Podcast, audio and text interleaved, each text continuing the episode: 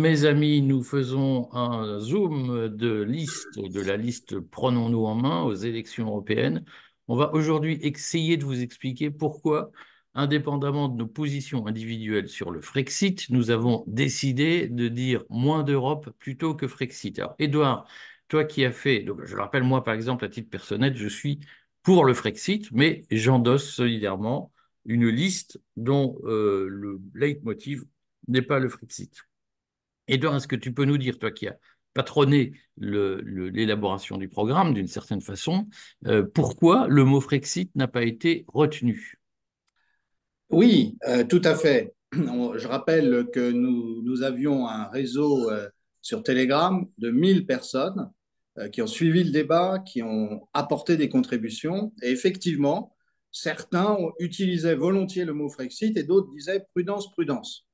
Donc euh, le débat, nous l'avons, euh, approfondi euh, et nous avons constaté que les réflexes de prudence étaient moins une question de principe, parce que je, je crois que tous ceux qui ont participé au débat disaient moins d'Union européenne, ça c'est sûr, voire autre chose que l'Union européenne un jour. En revanche, les considérations étaient pragmatiques, par exemple des entrepreneurs qui disaient attendez, ça ne se passe pas par un coup de baguette magique. Le Brexit, lui, s'est déroulé dans des conditions très spécifiques. Voilà pourquoi nous avons trouvé cette ligne de crête euh, qui euh, correspond aux propositions, euh, mais c'est, je dirais, une, une série de, de, considérations à la fois stratégiques et tactiques pour un objectif partagé qui est moins d'Union européenne. Alors, donc parmi nous, je viens de le dire, il y a des pour Frexit, anti-Frexit. Toi, quelle est ta position personnelle, Edouard, sur le sujet? Ma, position est purement tactique. Je crois qu'il y a des éléments qui font qu'on on doit, doit rejeter. Par exemple, le rôle que l'OTAN joue dans l'Union européenne, c'est évident. Il faut même que la France sorte de l'OTAN maintenant. Euh, il y a euh, d'autres choses où il vaut mieux se fixer un objectif, par exemple sur le marché de l'électricité, par exemple sur l'agriculture, par exemple sur Schengen, et mettre nos partenaires au pied du mur. Voilà ce que sont les conditions de la France. Est-ce que vous voulez renégocier? Et comme nous l'avons indiqué dans le programme, euh, il y a à chaque fois, sur les propositions vitales pour le pays, il y a une option de sortie dans la négociation telle que la France devrait la mener. Alors, bon, moi, je, vais, on va essayer de contrebalancer un pro-Frexit, un anti-Frexit. Moi, à titre personnel, je suis partisan de la de la stratégie du choc, c'est-à-dire que je pense que pour redonner une forte compétitivité à la France, il faut être capable de larguer les amarres et du jour au lendemain dire, eh bien, euh, faisons des réformes de structure pour assainir notre économie. La technique du petit pas, ça fait 40 ans qu'on la pratique et ça fait 40 ans qu'elle nous mène dans le mur. Donc moi, je suis partisan d'une rupture. Mais toi, Sophie, est-ce que tu peux nous dire quel est ton métier et quelle est ta position vis-à-vis -vis du Frexit? Oui, alors moi je suis entrepreneur. Euh, j'ai une marque euh, de sous-vêtements en microfibre de pain qui s'appelle Do You Green et j'exporte en fait euh, en Union européenne. Donc moi j'ai apprécié le, la position claire de la liste qui était d'y aller étape par étape certainement pour un résultat qui rejoindrait le Frexit. Mais disons que pas immédiatement. Effectivement, on a en mémoire les trois années euh, difficiles du Brexit. Et euh, j'aime pas quand on compare le Frexit au Brexit parce que nous ne sommes pas du tout dans la même posture. Le Brexit a un marché anglo-saxon gigantesque. Hein. Il a les États-Unis, l'Angleterre, l'Irlande. À mon avis, les pays scandinaves qui sont euh, totalement anglophones. Euh, donc, on et puis bon, le reste du monde, évidemment. Donc, on ne peut pas se comparer à l'Angleterre.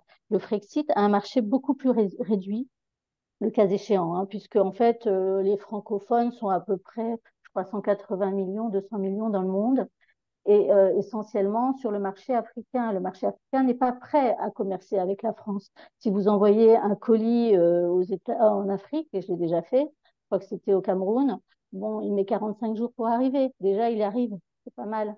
Donc, vous êtes obligé de rembourser le client et puis ensuite, il reçoit son colis. Donc, ça marche pas. Donc, l'Afrique n'est pas prête. Je dis pas qu'on puisse pas le faire en 2024, 2025, 2030. Donc, euh, la, on peut pas comparer le Brexit au Frexit. Et je pense qu'on peut pas faire bande à part pour le moment. Mais on le fera. Alors, Jean, toi, quelle est ta position? Foutons camp et foutez-nous la paix. Donc toi, tu es pour un Frexit pur et dur. Comme toi, pareil. Et tu le fais comment? Tu as deux minutes pour nous expliquer comment on tu se barre. Il y a... ça, c'est voilà, ça c'est la question qui arrive. Comment on fait? Eh ben, on dit on s'en va. Voilà, c'est tout. On revient à l'état antérieur. La, la France a vécu au moins 20 siècles sans l'Union européenne. Donc il ne faut pas se poser de questions. Il n'y a aucun problème. On dit on s'en va, puis c'est tout. Voilà. Euh, est-ce que tu entends que c'est un discours que, moi je partage, euh, mais qui effectivement pour un certain nombre d'entrepreneurs, d'entreprises, de gens euh, plus, plus modérés, cette solution expéditive peut paraître un peu radicale ou effrayante? Je le comprends. Le problème vient pas de là, c'est que de toute façon, si on reste un temps soit peu dans cette Europe, aujourd'hui, on est foutu. Voilà. Alors, maintenant, ça suppose effectivement qu'on pose le problème une bonne fois pour toutes. Pourquoi a-t-on besoin de l'Europe? Et si on fait l'analyse, on découvre qu'on n'en a absolument pas besoin, bien au contraire. Aujourd'hui, plus tôt on partira et mieux ça sera. Ça ne sera pas facile, mais ça sera plus facile que de rester dedans. Voilà. Bon, Christophe, quelle est ta position? Branche bien ton micro, voilà. Oui, oui, oui. Euh, moi, je suis plutôt partisan de la stratégie du choc, mais euh, en, expliquant pourquoi et en expliquant surtout que un Frexit pourrait, devrait, devra être le point de départ de quelque chose et pas une fin d'autre chose tel que c'est présenté. Parce que depuis qu'on entend euh, régulièrement des, des scandés, les slogans Frexit, Frexit, en fait, ces gens-là ne proposent pas grand-chose derrière et donc c'est, c'est, on dirait qu'on va se fracasser contre un mur. Alors que je, je ne suis pas du tout d'accord avec ça. Je pense qu'effectivement, on a vécu sans cette Union européenne. On vivra sans cette Union européenne. On n'est pas certain du tout que cette Union européenne nous ait apporté quoi que ce soit quand on, voit par exemple le déficit extérieur. Donc il y a plein de solutions certainement à mettre en œuvre pour préserver bien sûr le, le, le, le, le niveau de, des entreprises qui font l'import-export. Tout ça, c'était évidemment un sujet, mais ça ne doit pas empêcher euh, la France de retrouver son indépendance et son autonomie. Euh, c'est ma pensée et pour effectivement y arriver et éviter de perdre du temps en palabres interminables, je suis plutôt partisan d'un choc, oui.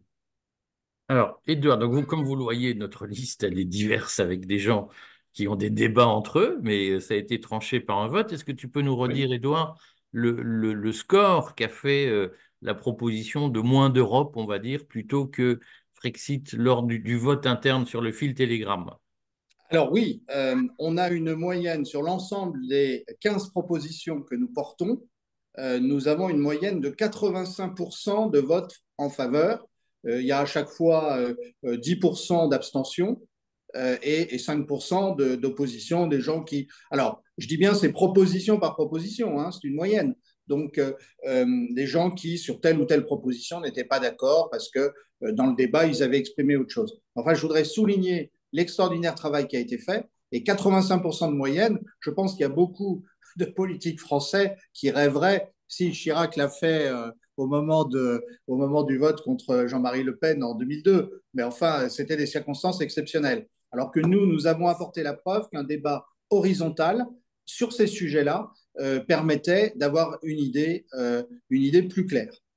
Voilà. Bon, alors donc, si vous voulez, si vous êtes intéressé par notre démarche que certains appellent participative, moi je préfère dire démarche liquide, rejoignez-nous. Sur, euh, nous avons un fil Telegram avec plus de 28 000 abonnés qui est le fil Telegram Restez libre.